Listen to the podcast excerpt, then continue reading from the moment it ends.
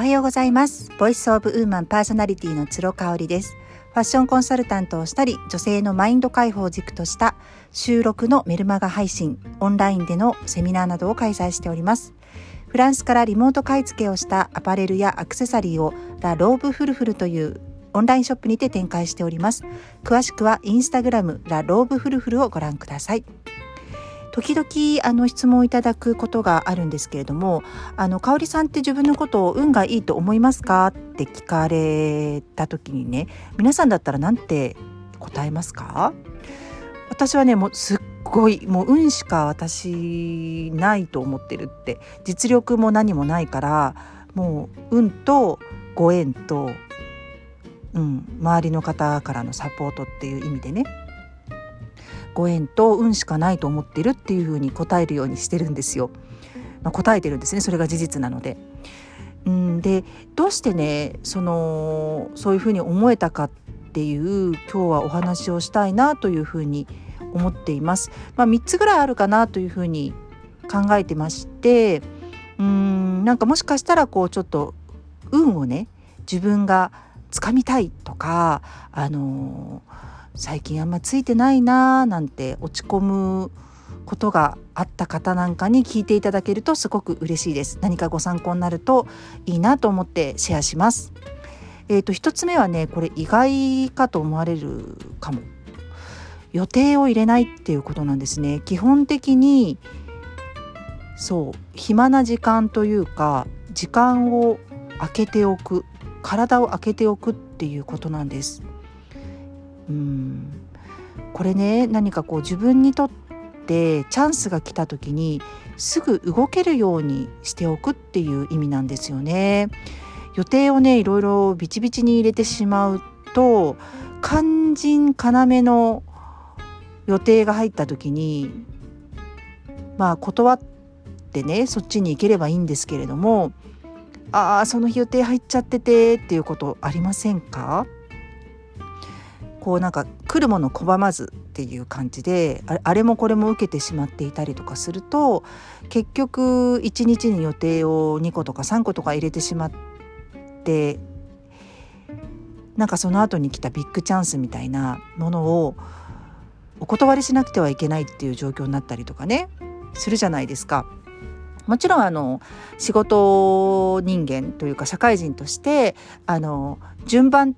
にねこうお仕事をオファーしていただいた順番にあの受けていく真摯に受けていくっていうのもすごく大事だと思うんですけれども。うーん。なんかそれだとやっぱりその仕事の内容的なところとかっていうのは全然精査されないかなって思っちゃうんですよね。以前の私はね1日に本当に2個とか3個とか予定を入れていました。もう家に帰ってくると子供たちのお迎え行ったりとかするとヘトヘトでねもうご飯の準備とかもなんかできないんじゃないかぐらいだったんですよ。忙しいイコール充実しているとね勘違いしていたんですよね。でもねやっぱりこれをしてしまうとあの本当にね自分が行きたいところとか行くべきところとかそういうのがねもうねあやふやになっちゃって全然わからなくなっちゃうんですね。あ行きたいなって思った時にさっと動けるようにしておくには日頃から予定を入れておかないっていうのがすっごく大事だと思うんですよね。今私月におそらく予定を入れてるのは2個とかかなと思うんです。えー、来月10月の予定も今入ってるのは、うん、3個ぐらいかな。うん、なのですごい少ないですよね。これもあのあって思った時に行きたいって思ってもう最近スケジュール帳見なくてもあまりにも予定が少ないからねあこれいけるわってわかるんですよ。でももういろいろ詰め込みすぎちゃってるとねあのスケジュール帳見てああこれやりくりしなきゃああこれ受けなきゃよかったなこっち行きたかったのにとかって経験ないでしょうかね。それがね今私本当にないのであの基本やり過ごす毎日を過ごしておりまして本当にその辺りはこう自分が心から行きたいなと思った予定が入った時に逃さず行けるような自分でいたいのよね。これはねなんかこう運をつかむためには必要なんじゃないかななんていうふうに思ったりしています。で2つ目はね直感に従うっていうことなんですよね。あの、まあ、第六感とかって言いますけれどもピンとくるね瞬間っていうのがあるんですよね。あここいいなとかあここ行きたいなとかで逆もあるんですよ。なんか理由わかんないけどこれ行かない方が良さそうだな行きたくないなとかねそうそう行かない方がいいだろうなっていうよりか自分が行きたくないななんか気乗りしないなとかこの気乗りしないっていうのって直感なんですよね。動物的な感っていう感じなのかな。それをねこうサインとして見逃さないようにしているんです。で実際ねあのこの直感に従うっていうことを私2021年も本当に断るごとにしてきてましてね、まあ、朝瞑想をしていたりとかぼーっとする時間を作ったりとかあの上質な情報をインプットするっていうことに結構時間を割いているんですよね。まあ、それもこれも全てこう直感を研ぎ澄ますためなんですがそれをしていた結果ですねあのとっても素敵なご縁にまたたくさん恵まれているんですね。これはね人脈を広げ広げよう広げようと思っていた数年前よりも本当にかんいとも簡単にできちゃってるっていう感じしかもこうオンライン上でねインスタグラムとか、えー、オンラインサロンとかそういう場所で本当に素敵なご縁に恵まれているっていうことが続いています。これはね財産だなという感じがしていますね。で最後に3つ目なんですがこれは全てにおいて白黒つけないっていうことですね。これもね数年前の私だったら全くできていなくってもう1か10かっていうもう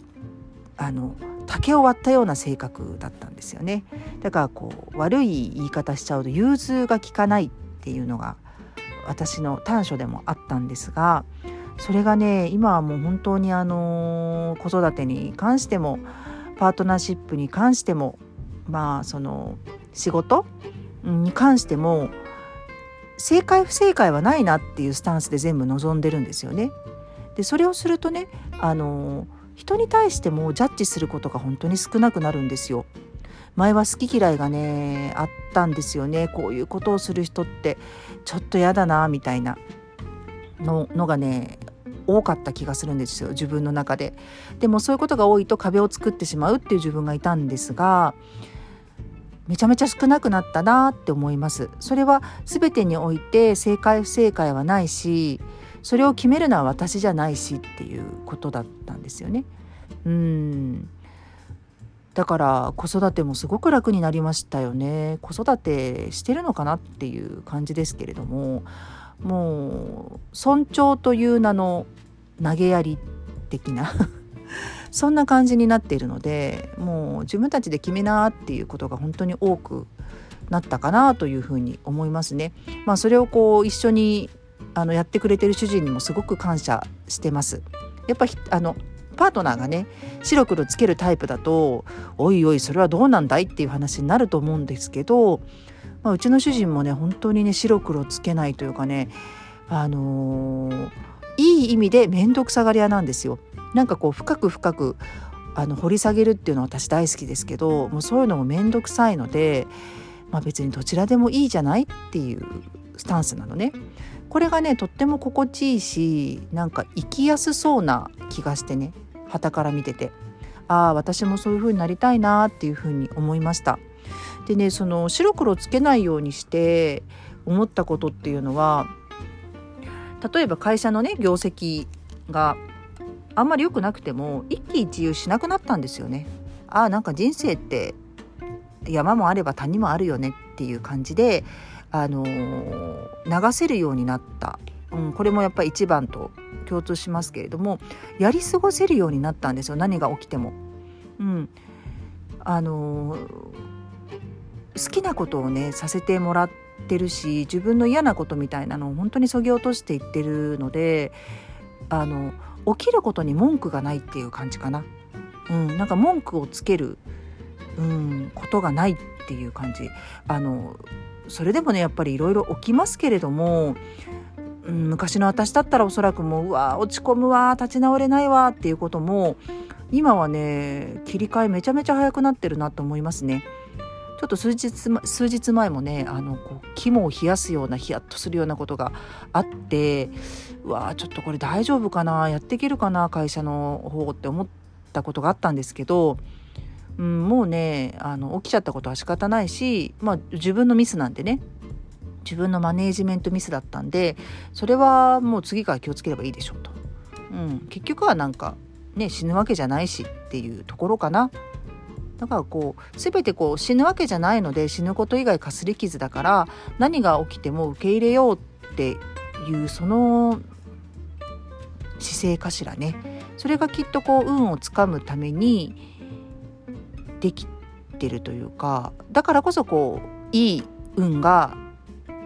舞い込んできているのかなというふうに感じたりしています。はい今日も最後まで聞いていただいてありがとうございました。